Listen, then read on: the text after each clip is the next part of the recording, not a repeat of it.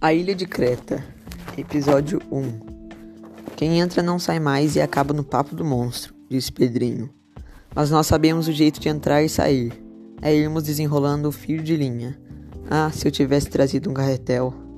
Pois eu trouxe três, gritou Emília, triunfalmente.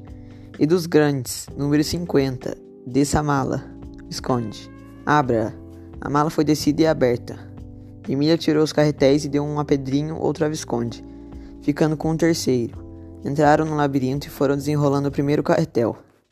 Quando a linha acabou, desenrolaram o segundo. Quando a linha do segundo acabou, começaram a desenrolar o terceiro. Eram corredores e mais corredores, construídos de maneira mais atrapalhada possível, de propósito para que quem entrasse não pudesse sair. Antes do terceiro carretel chegar ao fim, Emília sentiu a aproximação de qualquer coisa. Percebo uma caatinga no ar, disse ela baixinho, farejando. O monstro deve ter seus aposentos por aqui. Uns passos mais e prontos.